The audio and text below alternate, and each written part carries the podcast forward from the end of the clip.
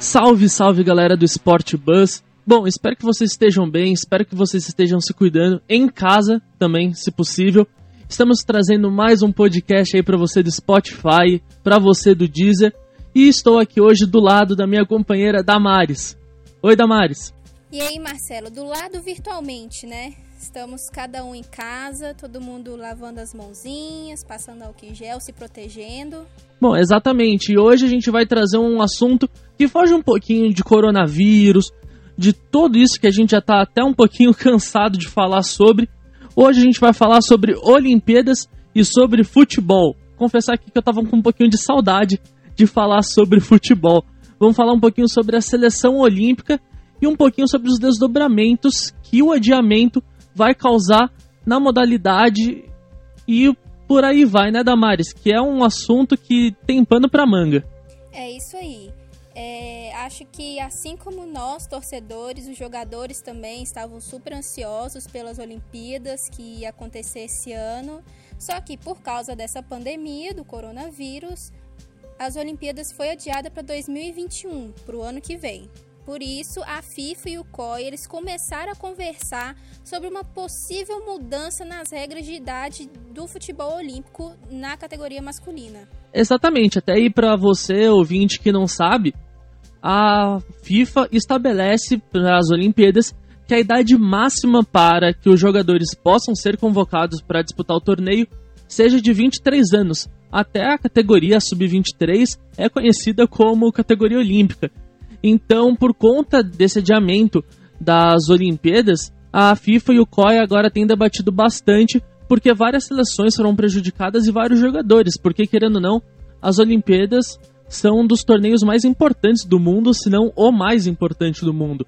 Então, com isso, eles estão debatendo para ver se tem essa alteração no limite de idade de 23 anos para 24 porque o jogador que completaria 23 anos, que é a idade limite em 2020, em 2021 vai completar 24, então não teria alteração, né, Damares? Isso aí. E dos jogadores convocados, se caso não houver a mudança, somente 11 vão poder participar da, das Olimpíadas no ano que vem. Só 11 vão ser convocados, já que na regra atual somente três jogadores podem ser chamados sem ter idade limite. É, então aí a gente vai falar bastante sobre isso e vamos dar um foco especial na nossa seleção que não é nada mais, nada menos que a campeã olímpica. A medalha de ouro é nossa, está com a gente. Que aliás, eu não sei se você se lembra da Maris, mas eu lembro exatamente o dia da final. Eu lembro que eu tava voltando de viagem, eu tava no meio da estrada, eu tava torcendo para que a final fosse pros pênaltis, justamente dar tempo de eu ver a final, de eu ver a decisão, a entrega de medalhas. E graças a Deus deu tudo certo, eu pude ver. E eu lembro até hoje que foi uma final muito marcante, foi a primeira medalha de ouro do Brasil na história das Olimpíadas. É algo realmente muito marcante. Você tá com a memória boa, hein? Eu não lembro, eu lembro de, de alguns flashes assim do jogo. E eu, eu acho só que a gente deveria lembrar rapidinho que esse limite de idade é só no futebol masculino, hein? Que no futebol feminino não tem restrição de idade. Sim, é muito importante lembrar isso, até porque, vamos combinar, até a demanda assim, de jogadores é bem maior no futebol masculino. Bom, e a gente tá falando aqui da seleção que foi a atual campeã. Eu acho legal a gente refrescar um pouquinho da memória para lembrar quem foram os campeões olímpicos da seleção. Você lembra de cor, Damares? Nossa, lembro de alguns, hein? É, eu devo confessar que eu também não lembro de cor, que eu tô aqui com uma colinha. Vamos lembrar aqui, Damares, eu vou começar pelo gol aqui, que olha, são goleiros de responsa. Já vou aqui avisando. Fernando Praz, que na época estava no Palmeiras e hoje é o atual goleiro do Ceará. O Everton, que na época estava no Atlético Paranaense e agora está no Palmeiras e Ulisson, que na época estava no Atlético Mineiro e agora defende Coimbra, de Portugal. São goleiros bons, né? É. Fernando Praz aí, um dos ídolos do Palmeiras, né? Que na época estava no, no Palmeiras. Bom, continuando aqui, tinha o William, que agora está no Wolfsburg, Douglas Santos e Zeca, que agora defende o Bahia. Rodrigo Caio, que não foi nada mais nada menos que campeão da Libertadores, Luan, zagueiro, que agora está no Palmeiras, e o Marquinhos, do PSG. No meio-campo tínhamos Thiago Maia, que agora foi para o Flamengo, Rodrigo Dourado, do Inter, Fred, que agora está no Manchester United, Rafinha, que agora defende o Celta de Vigo e pertence ao Barcelona, e Felipe Anderson, que defende o West Ham. No ataque, se liga esse ataque da Maris, que eu particularmente acho um ataque poderosíssimo. Neymar do Paris Saint-Germain, Douglas Costa da Juventus, Luan, que agora está no Corinthians, Gabigol do Flamengo e Gabriel Jesus do Manchester City. Olha, assim, que, sem ser clubista, mas já sendo um pouco, que baita seleção a gente tinha, hein? Pois é, e se bobear, podem ser os nomes do Hexa, hein? Será? Tem alguns jogadores aí que eu acho que não estão ainda em nível seleção, caíram bastante de rendimento, como por exemplo o Luan, mas ainda tem uns nomes aí que estão em altíssimo nível, como Neymar, Gabigol, Gabriel Jesus e por aí vai. Pois é. O Fred tá ganhando destaque lá no Manchester United, né? Inclusive, até como a gente já ressaltou, foi uma conquista inédita para o Brasil. Pois é, pois é. E será que o Brasil leva a medalha na próxima, nas próximas Olimpíadas? Bom, a gente vai ficar na torcida, claramente, como grandes entusiastas do futebol brasileiro. Bom, e a gente está falando aqui das Olimpíadas e da seleção. Acho que é legal aqui para o pessoal que, querendo ou não, as Olimpíadas não estão muito claras. Assim, a seleção olímpica, acho que pouca gente tem noção de qual é a seleção olímpica atual. Você tem aí, Damares, a escalação da última convocação? Tenho sim. A última convocação foi no esse mês que acabou, no mês de março de 2020, e ela contou com os goleiros Cleiton, do Red Bull Bragantino, o Lucas Perry, do São Paulo, o Felipe, do Grêmio. Já os zagueiros foram o Gabriel, que está no Lille, o Ibanez, que está na Roma, o Luiz Felipe, da Lazio e o Lianco, do Torino. Já os laterais são o Emerson Royal, do Real Betis, o Guga, do Atlético Mineiro, o Ayrton Lucas, do, do Spartak Moscou e o Caio Henrique, do Grêmio. Já os meios-campistas são o Douglas Luiz, do Aston Villa, o Lucas Paquetá, do Milan, o Matheus Henrique, do Grêmio, o Maicon, que também está no Shakhtar Donetsk, o Pedrinho, do Corinthians, o Reinier, do Real Madrid e o Wendel, do Sporting. Já os atacantes são o Antoni do São Paulo, o Gabriel Martinelli do Arsenal, o Matheus Cunha do Hertha Berlim, o Paulinho do Bayer Leverkusen e o Vinícius Júnior do Real Madrid. Você sentiu falta de algum nome importante aí, Marcelo? Olha, eu senti falta de um nome que ele foi nomeado como o melhor jogador sub-19 do mundo pelo Portal Gol no prêmio Next Generation. Eu tô falando do Rodrigo Góes, que joga no Real Madrid. Eu senti bastante falta dele. Pois é, eu vou, te, eu vou te confessar, eu também senti bastante falta dele. Ele é um menino que tem se destacado, tem ganhando espaço aos poucos no Real Madrid, sob o comando do Zidane. O Zidane já elogiou ele. E eu acho que ele, que ele teria espaço nessa seleção, hein? Sim, mas também vale lembrar, assim, já meio que balanceando um pouquinho, o Rodrigo ele também tem idade pro sub-20.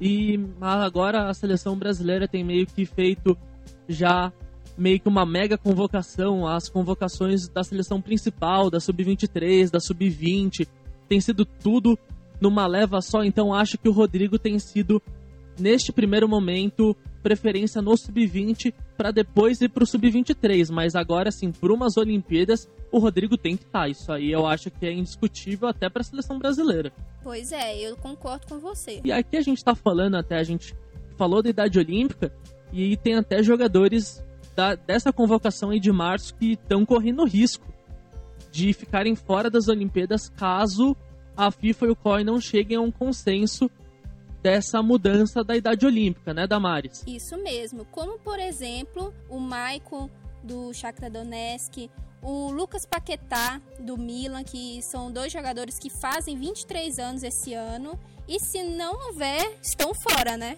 Exatamente. E olha, ia ser uma perda que eu acho pelo menos uma perda considerável para a seleção um jogador como o Paquetá, por exemplo, que tem um drible muito bom, um passe muito bom, é um jogador que agrega bastante para a seleção e, no meu ver, seria titular. Com certeza, ele é um jogador que ele, que ele consegue conquistar o espaço dele na seleção com muita facilidade. Bem, a gente tem falado aí das seleções.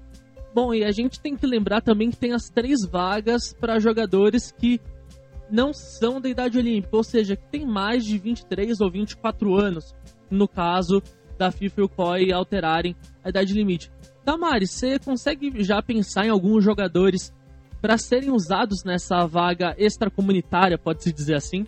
Olha, os três primeiros nomes que vêm na minha cabeça, Marcelo, eu acho que são os nomes que vêm na cabeça de muita gente: Neymar, Gabriel Jesus e Gabigol. Você concorda comigo? Olha, Damares, eu posso te dar uma notícia muito boa que acha que todo torcedor vai ficar feliz. Eu, isso aí eu posso até apostar.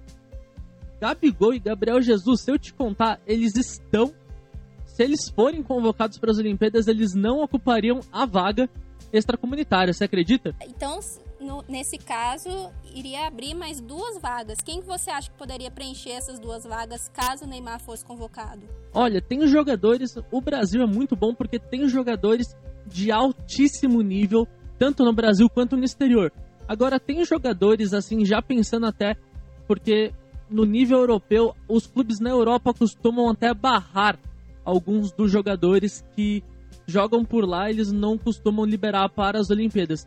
Mas acho que alguns jogadores, eu que eu gostaria de ver com a camisa da seleção é o Lucas Moura, do Tottenham. Eu acho que é um jogador que merece espaço na seleção. Eu acho que umas Olimpíadas seria um ótimo teste ele tentar recuperar a vaga que eu acho que ele já deveria ter na seleção há muito tempo. E outro que eu gosto muito e que já teve um espaço na seleção e inclusive foi campeão no Rio 2016 e que poderia até recuperar um espaço seria o Rafinha, que está no Salta de Vigo, pertence ao Barcelona.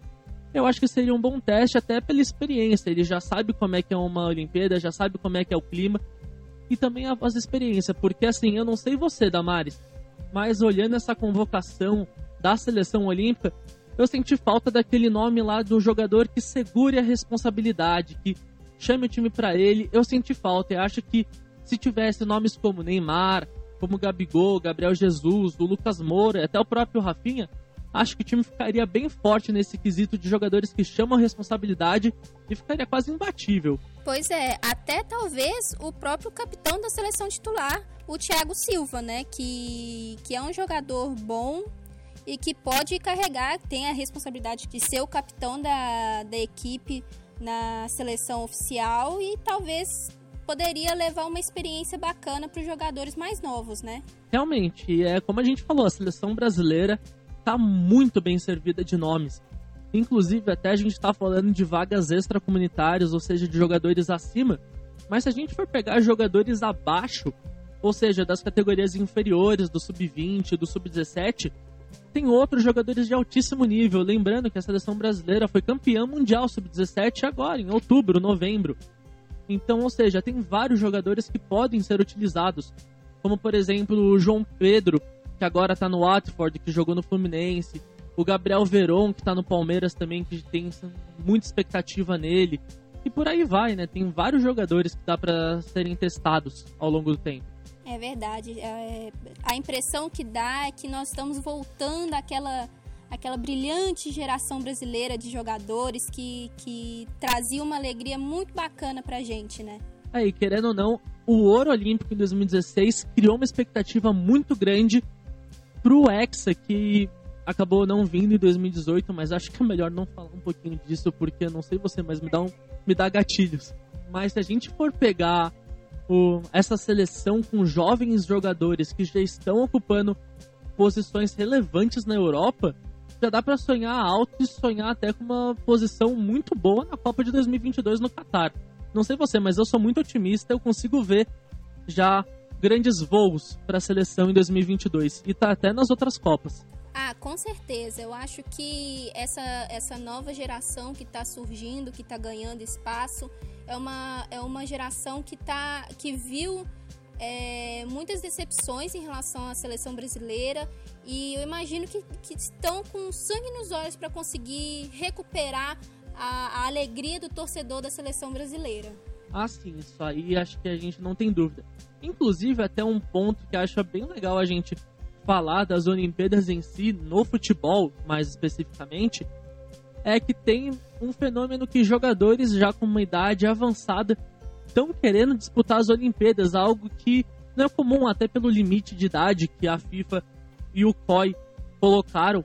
Já jogadores experientes, pode-se dizer assim, como o Thomas Miller, que foi campeão mundial com a Alemanha, e o Sérgio Ramos, do Real Madrid, já demonstraram interesse em disputar as Olimpíadas por suas respectivas seleções, o Thomas Miller pela Alemanha e o Sérgio Ramos pela Espanha, obviamente, já demonstraram interesse em disputar os Jogos de Tóquio, que agora serão em 2021.